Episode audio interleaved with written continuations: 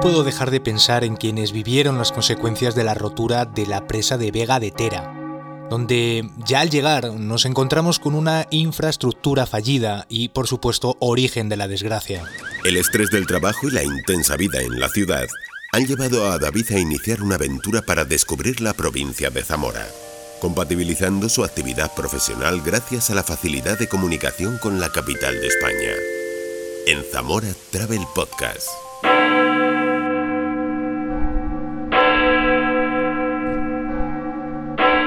Estoy en Ribadelago Nuevo, en la comarca de Sanabria. Alrededor de 30 vecinos acuden a la iglesia, aunque ya han pasado 60 años del recuerdo de las 144 víctimas de la tragedia, todavía está presente. Cada año los vecinos de la localidad recuerdan tal día como hoy, un 9 de enero, a las víctimas de un suceso que marcó para siempre sus vidas. Un hecho del que toda España estuvo pendiente y que fue determinante en la existencia del pueblo en el que estás. Lo cuentan las crónicas de aquella época que conserva la Filmoteca Española. Esta es la bella comarca zamorana que ha sido escenario de la tragedia que llevó el luto y la desolación al pueblo de Riva del Lago y paralizó la central eléctrica que allí funcionaba. Vemos en estas perspectivas el lago de Sanabria y su comarca. De 12 de la noche a 1 de la madrugada del viernes 9 de enero, la presa de Vega de Tera no pudo resistir la presión del agua acumulada por las lluvias y se produjo en ella una rotura, quedando inundado el pueblo de Riva del Lago y destruido en más de su mitad. La tragedia no se olvida y hoy es un día especial. Personas llegadas de la comarca de Sanabria, e incluso de más allá, acuden a la misa en recuerdo de las víctimas. A pesar de todo, me cuentan que en esta época no suele haber mucha gente y la iglesia parece poco concurrida. Mientras suenan los ecos de historias tantas veces contadas y reproducidas por distintos medios de comunicación. Entre muertos y desaparecidos se eleva a 144. Fuerzas del Ejército y de la Guardia Civil, bomberos, vecinos, la sección femenina y el frente... Quedan esas imágenes tremendas de, de, de, las personas, de los gritos, del día oscuro, de no saber lo que estaba haciendo, de no saber si estaba despierta o dormida. Mm, Ya sabía que había sido la presa de Vega de Tera, Su excelencia pero del perdí Estado adoptó arriba de Lagos. Encomendó su reconstrucción al Ministerio de la Vivienda.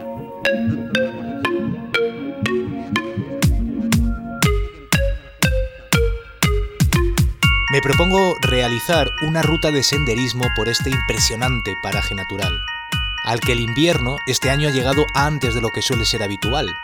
Es frecuente ver en la zona aficionados a la montaña llegados de diversos puntos de la geografía para disfrutar del paisaje invernal. Y mi intención es remontar el Tera hasta llegar a la presa rota. Para llevar a cabo esta ruta me dejo aconsejar de José Tomás, el presidente de la agrupación montañera zamorana. Yo tengo mis reservas a la hora de aconsejar y a la hora de, programar rutas por el cañón a partir del mes de noviembre, diciembre. Razón y motivo. Primero, el agua. Es de prever que en esa época ya haya llovido lo suficiente como para que el cauce del río lleve un volumen importante de agua. Primer motivo. Segundo y más importante es el hielo. Es una zona muy húmeda, es una zona muy empedrada, con muchos pasos aéreos, no de una gran profundidad, pero sí de importancia, y el hielo puede ser un hándicap importante a la hora de vadear todas esas zonas. Entonces, aunque la gente lo hace, aunque la gente lo hace, nosotros tenemos una triste experiencia de hace muchísimos años, donde murió un amigo ¿eh? como consecuencia de un resbalón en una zona de hielo eh, y allí falleció, lógicamente. Entonces, independientemente de eso, nosotros eh, es una época entre el mes de diciembre y el mes de abril complicada para poder vadear esa zona. ¿Qué se hace? Pues hombre, se puede hacer. Con mucho cuidado se puede hacer. Pero yo me inclino por dejarlo o para antes de esta fecha o para después.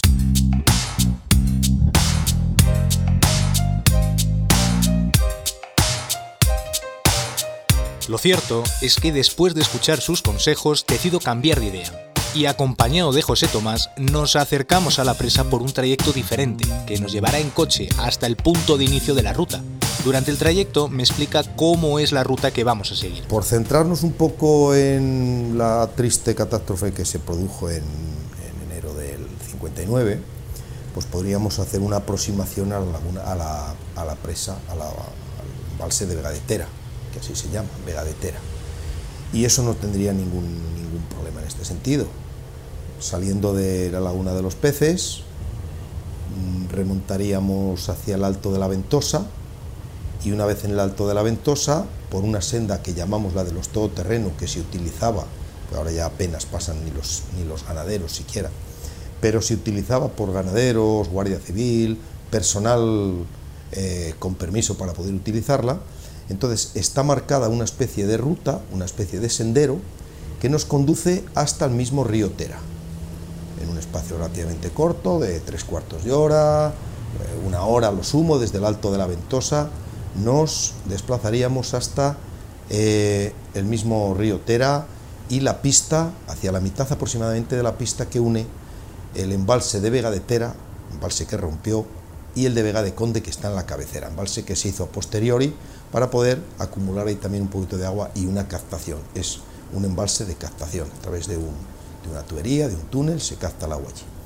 Y vamos a dar, vamos a dar por esta ruta que te comento al desagüe de la laguna del Acillo, como referencia, allí mismo desagua la laguna del Acillo, y por esta mm, pista de la que te comento, en aproximadamente dos kilómetros y medio, tres, nos pondríamos en el embalse de Vega de Tera y veríamos la presa en todo su esplendor y mismamente debajo, alrededor, por allí, veríamos la presa que reventó.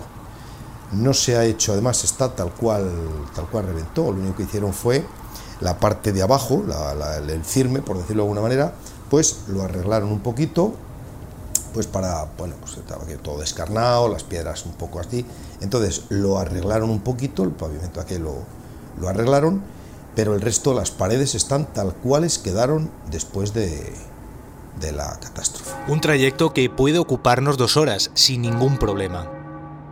Mientras tanto, en Riva del Lago Nuevo, un pueblo construido para acoger a los supervivientes de la tragedia, quienes han asistido a la ceremonia en memoria de los muertos salen de la iglesia para dirigirse a algunos de ellos a los lugares en los que permanecen los símbolos de la memoria de las víctimas de uno de los capítulos más trágicos de la historia de España, y que hoy en día canales de YouTube, como el Cubil de Peter, tratan de mantener en la memoria.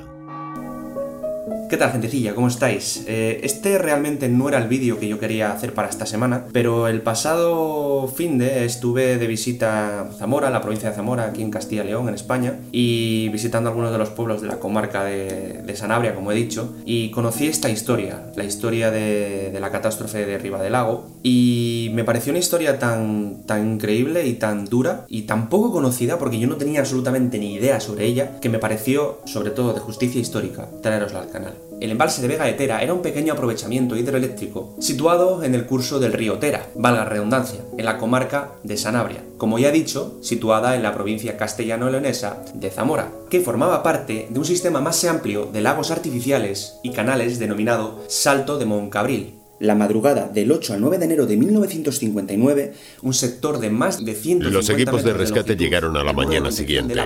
Con ellos, los buceadores, entre los que estaban el escritor Alberto Vázquez Figueroa. Contaba así a Televisión Española su experiencia. Recuerdo que de pronto nos pasaba una trucha y nos daba un susto horrible. Íbamos tocando cosas, tocando cosas como ciegos. Tocábamos algo y podía ser un animal, podía ser un ser humano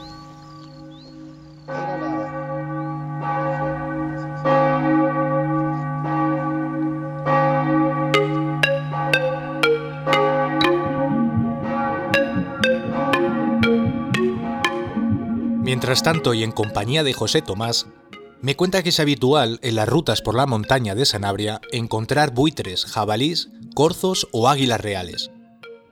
No puedo dejar de pensar en quienes vivieron las consecuencias de la rotura de la presa de Vega de Tera, donde ya al llegar nos encontramos con una infraestructura fallida y, por supuesto, origen de la desgracia. Entre la información relativa al suceso, David, se apuntó que deficiencias estructurales y la mala construcción originaron la rotura de la presa, y señalan además que las víctimas no recibieron toda la ayuda que le había sido asignada.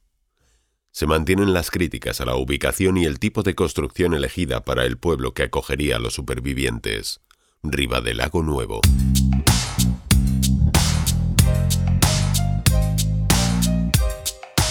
En la ruta hemos tenido en cuenta las reglas que hay que respetar siempre que salimos durante el invierno a la montaña, controlar la meteorología o salir con la ropa adecuada.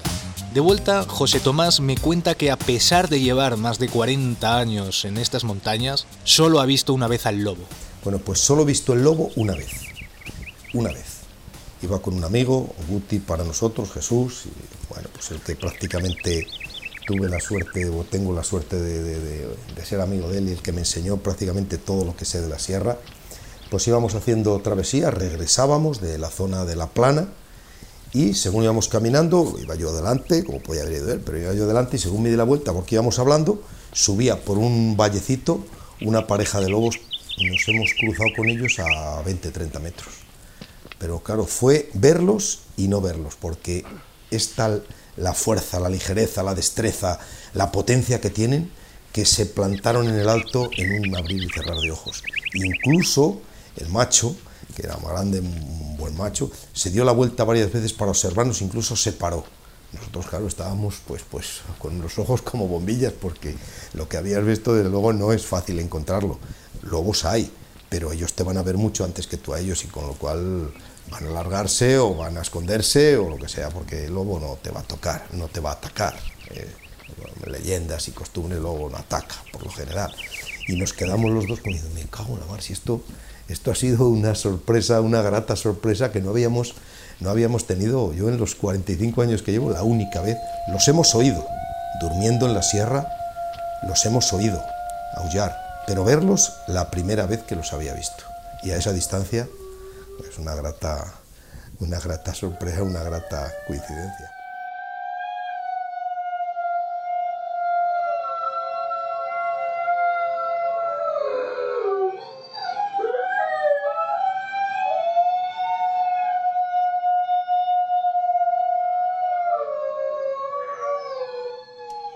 Aficionados a la montaña de toda la provincia de Zamora y personas llegadas de otros puntos de la geografía son habituales en Sanabria durante el invierno, aunque sin duda la primavera y el verano son las dos estaciones preferidas para los senderistas. A lo largo del año Sanabria recibe más de 700.000 visitantes. Una buena parte de ellos acuden en verano y primavera con la intención de descubrir el territorio y sus valores naturales. La jornada de hoy ha sido inolvidable. El paisaje, uno de esos recuerdos que conservas en la memoria. La senda de los monjes, las lagunas de Carros y Sotillo, el bosque de Tejedelo o el lago de Truchillas son algunas de las denominaciones de los senderos que nos propone Sanabria y que recorreré con la llegada del verano y de la primavera. Ahora es buen momento para retomar fuerzas. Los sabones de Sanabria son perfectos en esta época del año.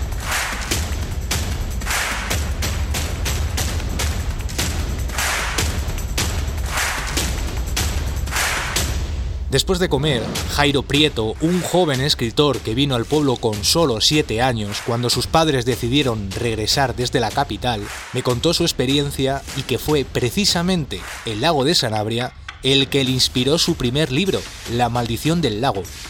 Con cinco libros ya publicados, Jairo hacía referencia a cómo influye el entorno en su trabajo. ¿Cómo me inspira vivir en, este, en el parque, en esta increíble tierra para escribir?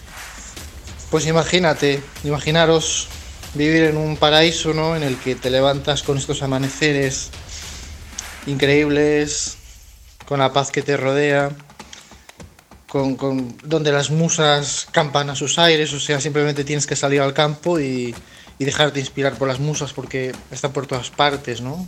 Esto es mágico, hay duendes halladas, eh, hay de todo, solo tienes que creer en ellas y cuando crees, pues lo creas. Entonces, esto es un lugar mágico para crear, pues la inspiración surge sola. Entonces, la verdad es que esto es una gran ventaja eh, para escribir. Me llevo una gran impresión de Sanabria, de localidades como Vigo, Murias, Trefacio o Pedrazales, de la gente de Sanabria y del invierno en esta comarca. Quiero que pase el tiempo para poder volver a ver todo este entorno florecido y dejo pendiente la obligada visita de uno de los pueblos más bonitos de España, Puebla de Sanabria.